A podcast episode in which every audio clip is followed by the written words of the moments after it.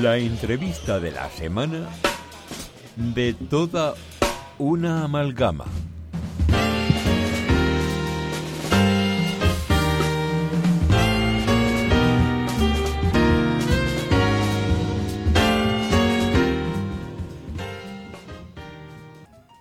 Sara, buenas noches, ¿nos escuchas bien? Hola, sí. Hola, ¿qué tal? Qué de tiempo, ¿eh? ¿Qué tal? Oye, ante todo, eh, darte la, la bienvenida al programa y las gracias mm, muy efusivas porque sé que te hemos pillado un poco eh, no en el mejor horario ni, ni en el mejor día y la verdad que muchas gracias por haber sacado un ratito para, para dedicárnoslo a nosotros. Nada, sin problema. Eh, mira, la- voy a empezar con la primera pregunta manida para cualquier ilustrador porque mm, es obligatorio, ¿no? ¿En qué momento decidiste que querías convertir lo que en su momento tengo entendido que era un hobby en una profesión? Pues, bueno, realmente yo creo que desde que nací casi, desde que tengo uso de razón, eh, siempre he sabido que yo terminaría dedicándome a algo del dibujo. Eso es desde muy pequeñita. Lo que no tenía muy claro era hacia dónde quería tirar. Porque creo que tuve momentos de quiero ser mm, mm, dibujante de dibujos animados, otra etapa quise ser diseñadora de moda, pero sí que yo sabía que quería enfocarme en algo creativo. Y al final, eh, yo creo que más o menos a los 14 años, cosas así, es cuando, cuando sí que pensé que el tema del, del dibujo de cómics era realmente mi gran vocación, por donde yo quería tirar. Lo que pasa que tampoco sabía muy bien cómo hacerlo. Y yo creo que ya cuando empecé a vivir en Sevilla, que tendría unos 26 o 27 años, fue cuando encontré por primera vez a alguien que se dedicaba profesionalmente a esto. Y ahí sí dije, ostras, pues sí que se puede. O sea que lo que, lo que últimamente mm, vinculó la balanza a favor del cómic respecto a otros aspectos del arte fue un poco el ámbito personal, ¿no? Podría decirse. Eh, sí, bueno, yo siempre, una de las cosas que más me gustaban, que por eso quería ser eh, dibujante de dibujos animados, era el tema de, de dar vida a los dibujos. Porque yo dibujaba mucho desde chiquitita, pero a mí me fascinaba eso de, darle una personalidad a los dibujos que hacía, de que se movieran, de que tuviesen una historia detrás. Y entonces como llega un momento, yo era de un pueblo de Salamanca, no sabías muy bien cómo llegar a hacer una carrera así, para mí era algo utópico, impensable. Entonces, eh, hay un momento en que descubro que con los cómics es algo que está al alcance de cualquiera. O sea, tú puedes crear una historia, unos personajes y darles vida simplemente teniendo un folio y, un lápiz. Y además que, bueno, el cómic es complicado porque, porque incluye el manejo de muchas otras técnicas o, o ámbitos del arte que otras técnicas, que otros campos no incluyen, ¿no? Pues tienes que saber de composición, de storyboard, narración. Es decir, que es una cosa mucho más completa en ese sentido, ¿no? Quizás por eso también tenías ese gusanillo del cómic, porque había muchos conceptos de la animación que los podías plantear de otra manera. Eh, yo creo que a todo eso llego después. Vale. ¿Sabes? O sea, yo en un primer momento lo que yo quiero es crear historias, simplemente, pero no, no sabía cómo, cómo tenía que hacerlo. Eh, empiezas a crear un poco por intuición o fijándote en cómo lo hacen otras personas. Y ya en el momento en que lo vas profesionalizando es cuando te pones a estudiar y dices, ostras, que no, no solamente sirve el tener una idea o el saber dibujar, tienes que aprender muchísimo más. De hecho, yo creo que a día de hoy sigo aprendiendo, porque esto no se deja de aprender nunca. Precisamente, eh, a raíz de lo que has comentado, te, tenía yo aquí anotada la siguiente pregunta. Precisamente, como ilustradora autodidacta, eh, ¿cuáles serían los primeros pasos que recomendarías a, a todos aquellos que quieren dedicarse también profesionalmente al dibujo? Bueno, así, así tal como lo dices, dedicarse al, al dibujo. Bueno, por lo menos empezar a Es- tontear con ello con una visión, al menos en cierto modo profesional en algún momento. Claro, pero el dibujo es, un, es un, espectro tan amplio que yo creo que lo primero es decidirse por qué campo quieres. o sea, qué es lo que quieres hacer. ¿Te gusta dibujar? Pues eh, puedes dedicarte desde ser delineante hasta hacer tatuajes, hasta animación, cómic, concept artist. Entonces, lo primero es enfocarte en qué quieres hacer y luego ya, si, si por ejemplo quieres ser autodidacta, a día de hoy con Internet tienes 40.000 cursos que, te puedes hacer en, tu casa. O sea, ya no es como antes que a lo mejor yo decía, es que yo quiero ser animadora de, Disney, como decía yo de pequeña, ¿no? Y yo no tenía ni herramientas ni manera de, de llegar a eso. Y a día de hoy, pues con una tablet y cualquier software, te buscas montones de tutoriales que los hay o un curso y, puedes hacerlo desde, desde el salón de tu casa. Y teniendo en cuenta cómo han evolucionado las técnicas y, los recursos al alcance de cada uno, como bien comenta, te voy a preguntar por tu caso particular, ¿cuáles han sido las mayores dificultades que has afrontado en tus inicios profesionales, ya una vez que decidiste dedicarte a esto? Pues, a ver, realmente yo creo que de lo más complicado para mí, por lo menos cuando empecé en el, en el mundo del, del cómic, creo que fue aprender lo que era el color digital.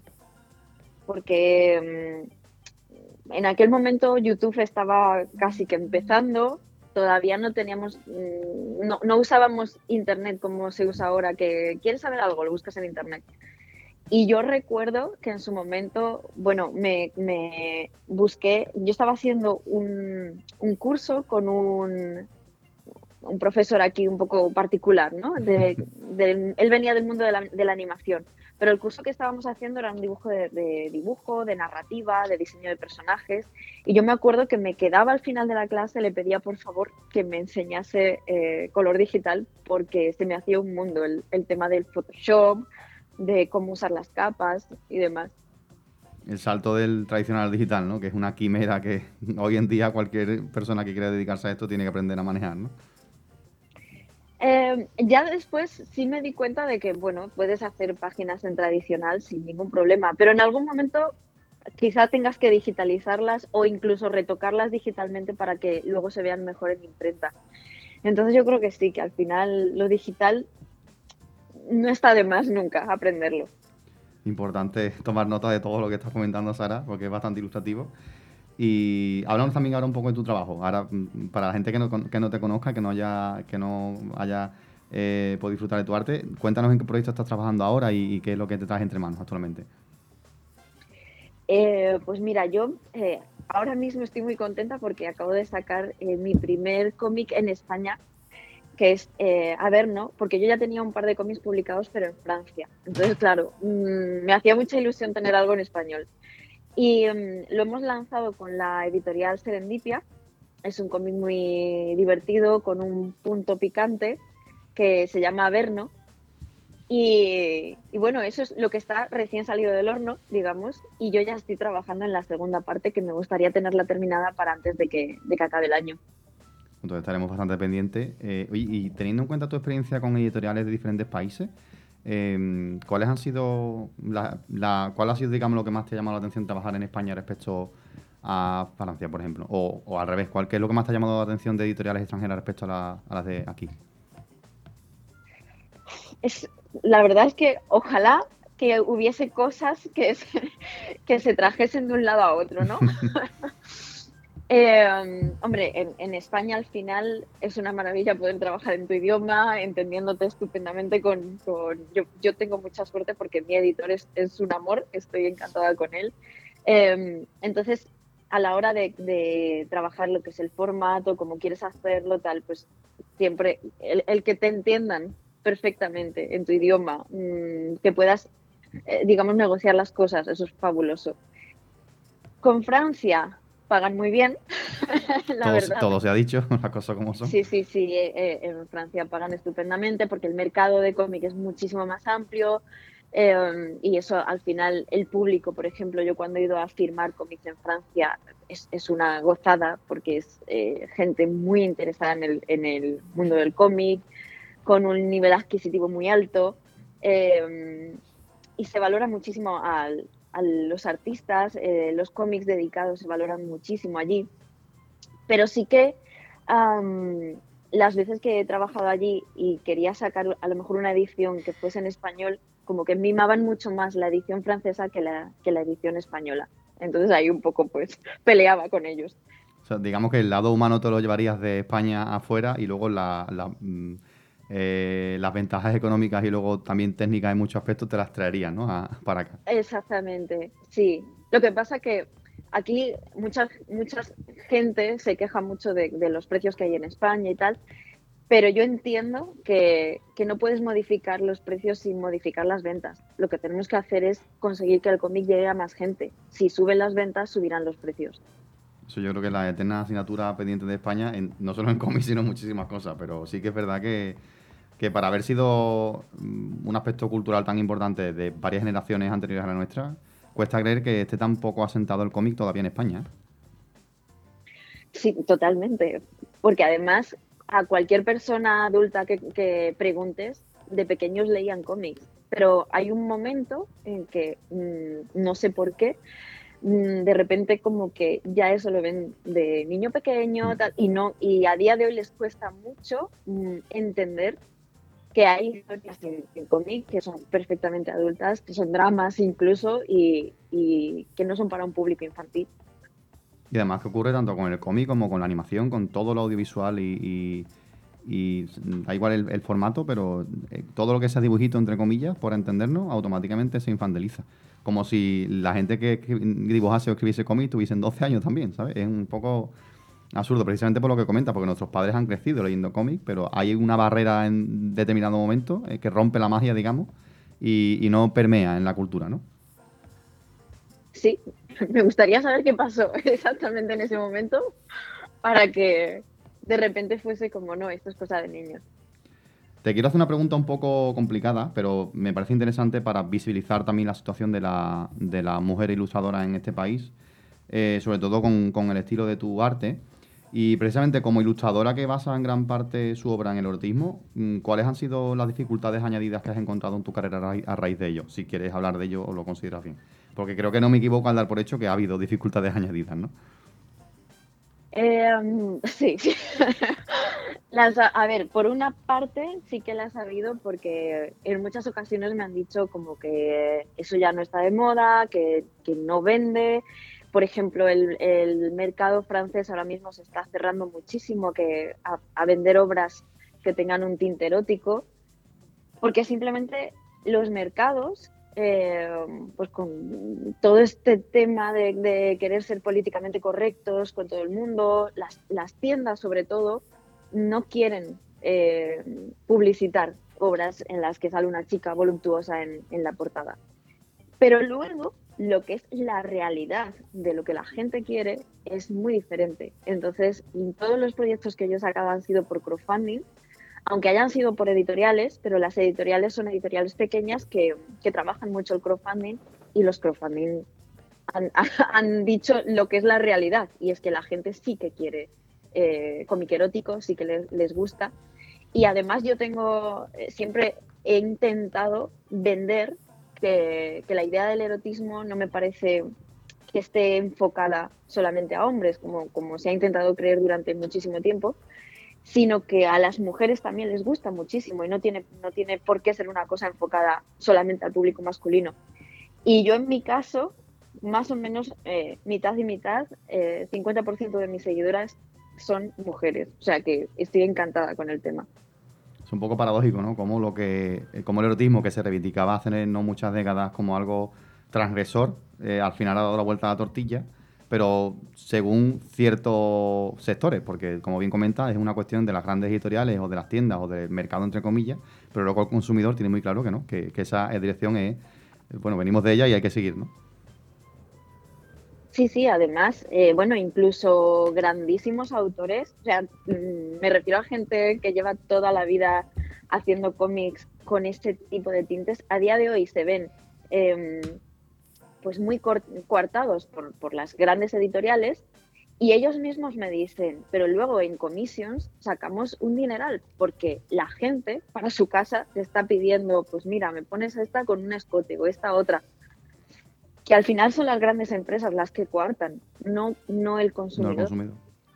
Pues la verdad que da, bastante que pensar para, para cómo está el programa a nivel social, sobre todo en cuanto al arte. No sé si mis compañeros quieren hacer alguna pregunta, aprovechando que te tenemos aquí, Sara. Hola, buenas noches, Sara. Soy Manuel. Hola, ¿qué tal? Pues nada, yo soy de los que leían los cómics de pequeño. Eh, comentarte si, si que es difícil en este país nuestro, ¿te consideras profeta en tu tierra, en tu oficio, claro? Si me considero profeta, no. No, que si triunfas, si triunfas más fuera que, que aquí en España.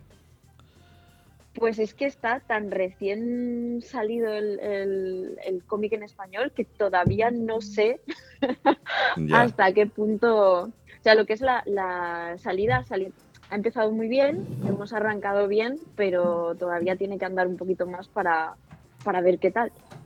Claro. Para poder hacer una comparativa. Ya, ya. De hecho, has comentado que cuando pequeña, pues no sé, ya estabas pensando en el tema del cómic y demás. ¿Te viene algo por parte de familia o, eso tú pequeña te hacías tus montajes o tenías a alguien, como te he dicho, si, que te hubiera inducido un poco a ello? Pues eh, mi familia es muy creativa, muy, muy creativa. Yo creo que tenemos un poco de, todo. De hecho, en mi familia más cercana mi madre escribe un blog, mi hermano em, escribe libros de, rol, mi otro hermano es actor, mm, se escribe sus propios guiones, o sea que... Caray, entonces eso es genético puro y duro, ¿eh? En la vena, ¿eh? Sí. sí, sí. Y mi madre de pequeña, pues yo recuerdo que me hacía incluso mis propios juguetes, las, las, los recortables, muñecos para jugar. Caray. Entonces un poco, desde pequeñita yo ya estaba aprendiendo a dibujar y a, contar historias, porque muchas veces no es el dibujar, es el, querer contar historias. Pues muchas gracias, Sara. Nada. Sara, yo me, quedaría aquí dos horas preguntándote cosas del mundo del cómic, pero lamentablemente vamos a tener que dejarlo aquí porque nos queda todavía mucho programa por delante. Pero agradecerte una vez más que nos hayas dedicado unos minutos de tu tiempo y sobre todo que nos hayas hablado sobre tu labor y hayas ejemplificado en tu ejemplo, eh, para la redundancia, pues lo que es la situación de la ilustración en, en España. Y nada, date muchísimo ánimo con, con, tus proyectos, desear que a ver no lo pete y, venga la segunda parte más fuerte que, la primera y que bueno sigas prosperando aquí y que, y que bueno que continúe hasta lo que tenga que continuar. Muchísimas gracias a vosotros, un placer. Muchísimas gracias, Sara. Buenas noches. Buenas noches.